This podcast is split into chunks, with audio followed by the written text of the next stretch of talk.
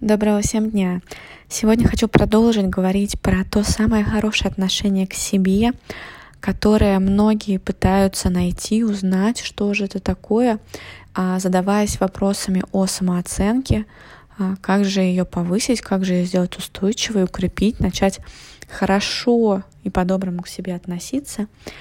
И я снова повторюсь то, что я считаю это очень важной темой, а, очень глубокой составляющей для того, чтобы двигаться в своей жизни.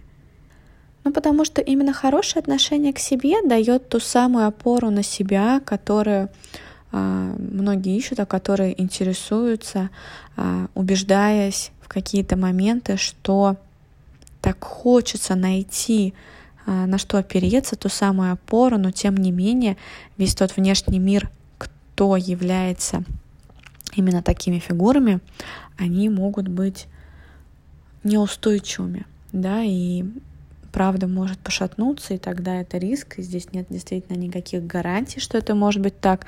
И только научившись взращивать опору внутри себя, можно стать в своей жизни устойчивым. И, наверное, это большая такая задача психотерапии в кабинете у своего психолога, я это вижу для себя в том, что а, чтобы человек смог быть устойчивым в разных ситуациях, чтобы он понимал, а, каким образом он может сейчас опираться на себя в этой ситуации, каким образом человек выбирает что-то, каким образом он исследует что-то. Именно в этом я готова помогать своим клиентам в исследовании вместе, да, и показывать подсвечивать, как-то возвращать человеку те места, где он создает, возможно, тупик в своем исследовании себя. И это такая а, классная функциональная вещь, которая позволяет дальше обращаться со своей жизнью вне зависимости от того, есть ли у тебя в жизни психотерапевт или нет. Ну, так вот, возвращаясь к теме хорошего отношения к себе, устойчивости, опоры, а, для меня это как раз примерно то, что люди ищут, а, вкладывая в слово самооценка.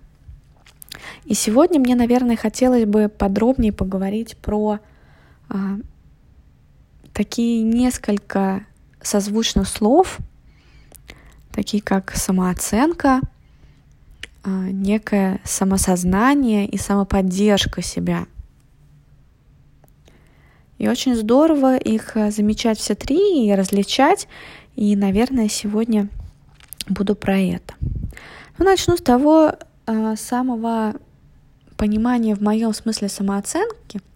А, и подробнее я об этом рассказывала в предыдущей э, лекции. Это какая-то внешняя оценка себя, да, то есть в какой-то момент с нами случается так, что мы начинаем на себя смотреть как бы изнутри и как бы со внешней стороны. И это какая-то такая оценка не из себя, как будто бы, а как будто бы кто-то смотрит на меня со стороны и делает заключение о том, какая я, а, и внутри этот голос транслируется. Как-то мне так представляется самооценка, и тогда не очень понятно, как к этому относиться, не очень понятно, как ее тогда взращивать, потому что, по сути, фокус, откуда направляются слова, он находится не внутри меня, это не тот самый мой стержень, это что-то внешнее. И тогда, мне кажется, ключевым навыком является работать и замечать, а что же такое внутри меня остается, если самооценка — это что-то, что смотрит на меня извне. Да, и как я рассказывала, это может быть голос какого-то значимого человека, который в какой-то момент в моей жизни так ко мне относился, которым я не подходила в какие-то периоды его жизни. Это могло быть по разным причинам. Человек сам проживал какие-то свои сложные периоды, в которых не справлялся, и тогда, сталкиваясь со своим бессилием и сложностью, он а, проявлял эмоции в том, что я сейчас делаю его жизнь еще сложнее, что я ему сейчас не помогаю, а как-то делаю сложнее, но вместо того, чтобы выражать свои чувства, человек направлял импульсы того, что я являюсь каким-то неподходящим для него. А так как это был очень значимый человек, то сразу же это откладывается, что я являюсь неподходящим для всех тех людей, которые мне важны и нужны.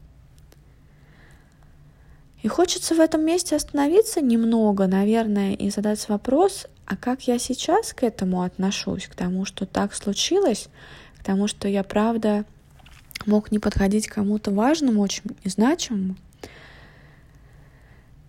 И это скорее моя какая-то такая точка грусти о том, что действительно с человеком могло быть что-то, в чем ему было сложно, и мне очень жаль, что этот человек вместо того, чтобы поделиться со мной, попросить какой-то моей поддержки, да, например, будучи ребенком маленьким, со мной могли договориться о том, что в каких-то моментах родителю сложно, а, и родителю что-то важно сейчас вместе со мной проживать.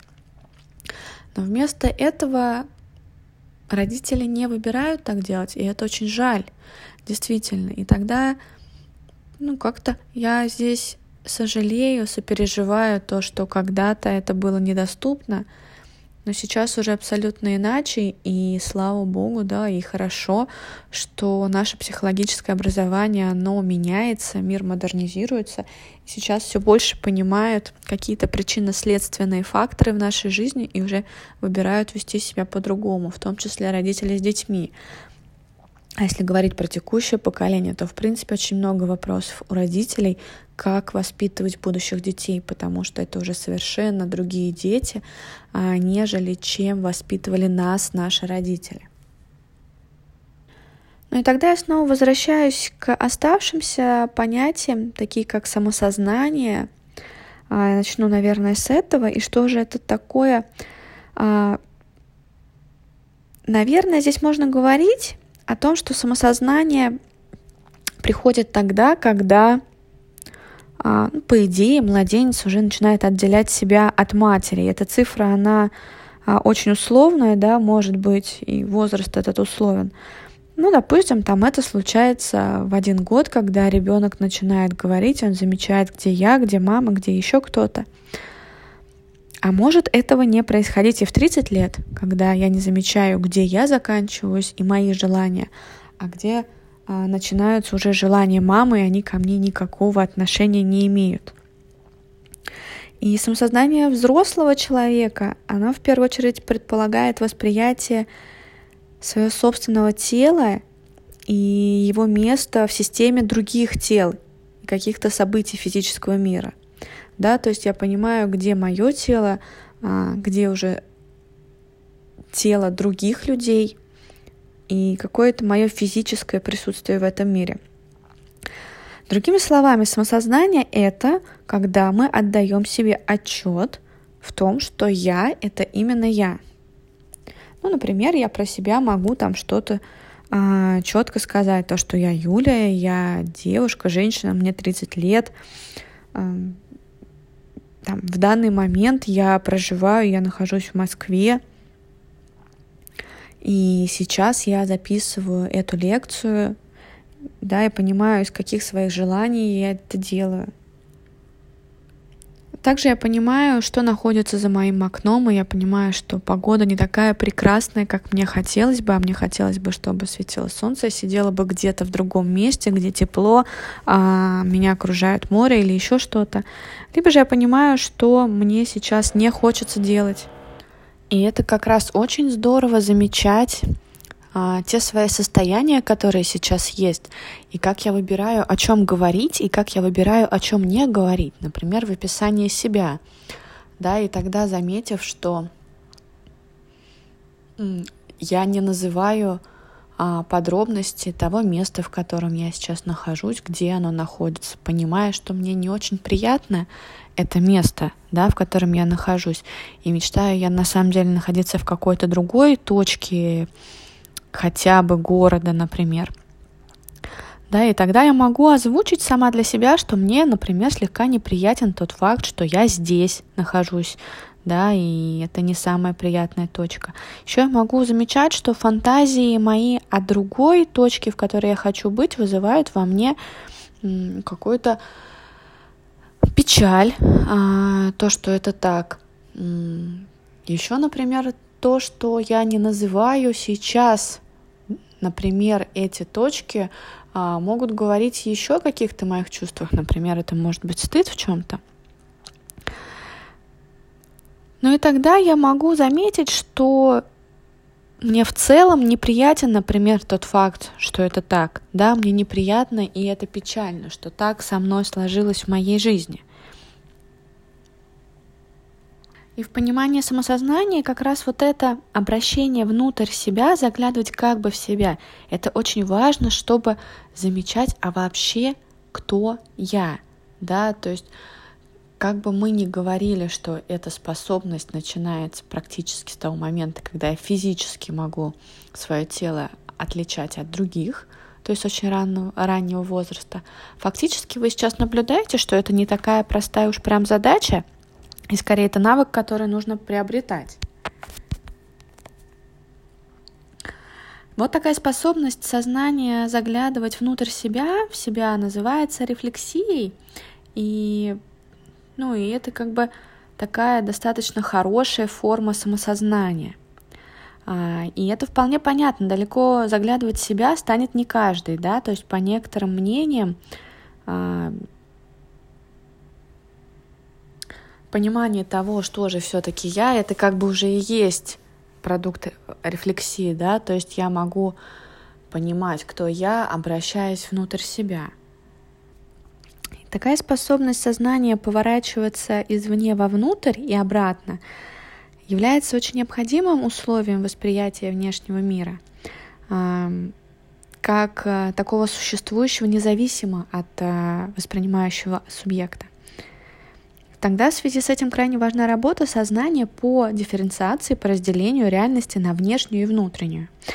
Да, но это достаточно утомительный такой процесс, а, и не всегда он успешный, но очень-очень важный. Ну, например, понимать о том, что мы уже встретились а, с тем самым человеком, да, с которым а, я так хотела встретиться а, и получать это удовольствие, или это еще мои фантазии в течение всего дня, которые тоже со мной случаются – и замечать, что я получаю удовольствие уже от факта того, что я встретилась, или я начала уже получать удовольствие от фактов моих фантазий. И тогда как это про меня? Да, то, что меня еще нет этой встречи, а я уже нахожусь в фантазиях и получаю некое удовольствие. Ну и, наверное, важно сказать а, о самосознании то, что по сути, это является таким очень надежным, очень хорошим бортовым компьютером с такой навигацией себя в жизни. И чем яснее есть понимание, чем яснее у человека самосознание, тем лучше он понимает, где он находится, каком состоянии, куда движется и какими располагает ресурсами в данный момент. И если возвращаться к самооценке, то само... понятие самооценки носит такой сильный социальный и нарциссический оттенок. Самооценка часто связана с уровнем притязаний и успешностью и формируется ну, в основном такими двумя вещами. Это сравнением себя с другими людьми, с их успехами, и сравнением собственных успехов со своими собственными а, желаниями, то есть сравнениями образа себя с образом некого идеального себя – и здесь важно добавить, что самооценка и уровень этих самых притязаний, она также сильно связана с самосознанием, да, потому что, а, а точнее, а как раз а, самосознание очень сильно связано с ранним детским опытом, про который я ранее озвучила. И самосознание формируется оно как раз, как я рассказывала, начинается в очень раннем, в раннем возрасте формироваться. И Происходит это в контакте с ключевыми взрослыми. И именно они впервые учат ребенка отличать свое и чужое, да, внешнее и внутреннее. И как раз здесь, благодаря тому, что никто не объясняет, что маме сложно, там что-то происходит, она сейчас там сталкивается со своими какими-то чувствами, а говорят совершенно другое, этот процесс происходит искаженным. Поэтому я поддерживаю идею того, что понятие самой самооценки, она достаточно неполезная вещь, и это уже указывает на некий фактор расщепления, как я говорила, такое злокачественное, которое происходит а, с внешней стороны. А, и между каким-то таким актуальным положением дел, идеальным образом я, к которому нужно стремиться. Ну и что моментально отсылает к какой-то нарциссической теме. Тогда в любые какие-то рассуждения на тему поднять самооценку, оно как-то мне кажется непривлекательным. И тогда еще сталкиваемся с тем, что тем, чем круче мы ее поднимаем, как раз тем круче удалось это ту самую самооценку взрастить, поднять, то получается, тем сильнее увеличивается разрыв между реальностью и тем, кем так хочется быть, да, тем героем, который так важен. И тогда это какая-то такая такое повторение травматического какого-то опыта про то, что я снова не соответствую себе тому подходящему, и это раз за разом происходит, и постоянно, получается, человек находится в такой травме. И здесь в силу мне хочется сказать, что есть еще одно понимание, такое как самоподдержка, а, которая не так популярна, как самооценка, но мне кажется, именно это имеет глубокий ресурс. Если говорить э, немного о том, как понимается слово самоподдержка, и, наверное, я здесь буду опираться э, на гештальт-терапию, на тот подход, который мне очень нравится быть, Самоподдержка — это идентификация со всем тем, что есть, а не с тем, чем я или кем я никогда не являлся. И чем лучше у человека работает самоподдержка, тем полнее он способен идентифицироваться со своей какой-то чувственной стороной и сферой потребностей включая свои желания, в том числе, которые бывают разные, очень даже противоречивые, и осознаваемые дефициты всего того, что происходит. Ну, то есть, говоря, самоподдержка — это и есть процесс идентификации. Ну, например, в ситуации какого-то острого провала примером адекватной функционирующей самоподдержкой будет как раз признание, то, что, слушай, я, похоже, очень расстроен, я переживаю крушение своих надежд. Я сейчас нахожусь в горе, и я хочу в этом оставаться какое-то время, потому что эти надежды были для меня очень важными, очень ценными. И тогда у меня сейчас нет никакой возможности переживать что-то еще, потому что я потеряла какую-то, какой-то ориентир, какую-то цель на сейчас. Да, мои надежды рухнули, и я их оплакиваю. И это является примером адекватной самоподдержки, адекватного признания того, что со мной есть сейчас. Это опора на реальность, на то, что сейчас со мной существует. И неадекватной с точки зрения самоподдержки будут являться такие действия, как абсолютное игнорирование этого острого переживания и заявления вроде «Слушай, ну зато там сейчас мы с тобой там что-то сделаем, а, зато я классный там в этом, в этом, и вообще мне это все не подходит на самом деле. Это не провал, это успех, я сейчас там для себя что-то изверну, да, или, о, я переборол там свой страх, я победил своего труса, ничего страшного не произошло, не так уж это и глобально все. И вот это лишь уводит как раз от сути дела поскольку человек как раз с помощью этих всех фраз пытается изменить свое реальное переживание, помешать себе а, находиться там, где он есть на самом деле. И тогда это то же самое, что если я сейчас буду рассказывать о себе и говорить о том, что я в Лос-Анджелесе, а не в том месте, где я на самом деле нахожусь, и, и похоже, испытываю не очень приятные чувства и печаль от того, что я здесь. И суть переживания в том, чтобы как раз принять свое поражения. Это является адекватной а, реакцией на ту ситуацию, которая происходит. Потому что так, если только иметь самосознание того, что со мной сейчас, и самоподдержку, то есть принятие того, что происходит, то тогда в этом случае можно максимально почувствовать случившееся, можно максимально соприкоснуться со всем тем, что есть сейчас, как я к этому отношусь. А именно это помогает максимально адекватно принять решение в том, что будет дальше. И здесь как раз такая вот телесная, чувственная, смысловая идентификация с тем, что в данный момент есть, позволяет совершаться каким-то другим дальнейшим изменением. То есть признавая свой собственный провал и оставаясь какое-то время в этом переживании горя и печали, человек как раз осваивает истинное положение дел, истинно, что произошло. И ну, переживая какое-то поражение, можно затем трезво обдумать, насколько разумны были насколько были там, да, или сейчас дальнейшие какие-то вложения в эту тему. Стоит ли продолжать дальше делать это именно так, да, или нужно сменить какой-то маршрут. Но только имея полную информацию того, а как сейчас мне то, что со мной произошло, чувственно, телесно, можно делать а, выбор в сторону чего-то. И здесь, наверное, я добавлю еще, что когда люди стоят в каком-то сложном для себя выборе и не понимают, как его сделать, то, скорее всего, очень вероятно, что есть какая-то ситуация, в которой человек сделал выбор единожды, испытал, может быть, провал даже, но абсолютно не соприкоснулся с этой ситуацией.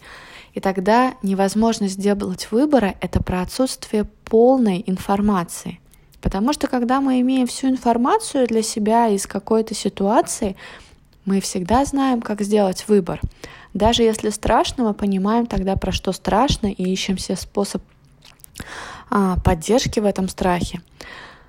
Но те моменты, когда абсолютно непонятно, как делать выбор и какую сторону идти, и они оба страшны направления, то это верный симптом того, что информации у вас какой-то недостаточно, не как какой-то чувственной или телесной информации осталось а, не пережито, исходя из прошлого опыта. Вы не знаете, как вы к этому относитесь. Вы не знаете, что там такого было важного а, для вас и как теперь это можно взять в свою жизнь, как теперь можно к этому относиться. И скорее, если вы стоите на распутье и невозможности принять какое-то важное решение для себя, то я предлагаю задуматься, а что такого в моей жизни было, что так на меня повлияло? И как я к этому теперь отношусь, что произошло? И вообще, какие там у меня остались чувства? Да, и как-то поизучать больше, как я делаю выбор в одну сторону, как мне там, как я делаю выбор в другую сторону, как мне там, да, какие я чувства испытываю. Не ту информацию, которая там может произойти, а как я отношусь к тому, что здесь мне страшно. Да, и, и если, например, мне страшно, и я чувствую, что какое-то свое бессилие в чем-то, например, то тогда можно столкнуться о том, что это грустно испытывать свое бессилие в каких-то ситуациях, в каком-то тупике, и снова подумать, а как этот тупик создается мною, да, и прочувствовать, точнее, столкнуться с грустью, с печалью, что мы не можем влиять целиком и полностью на что-то. И это такой процесс изучения, изучения того выбора, который я хочу сделать. И, к сожалению, чтобы его сделать правильно, без чувствительности, без телесности, это бывает крайне сложно. Поэтому очень я рекомендую как-то обращаться к этим двум понятиям, двум а, описание внутри себя, а, изучать это в себе, да, и это точно то, что помогает в жизни. На этом я с вами сегодня прощаюсь. Буду пополнять для вас коллекцию своих подкастов, а вас попрошу ставить мне оценки и оставлять комментарии, насколько вам полезно было, и делиться со своими друзьями и знакомыми а, моим подкастом, кому эта информация будет очень важна.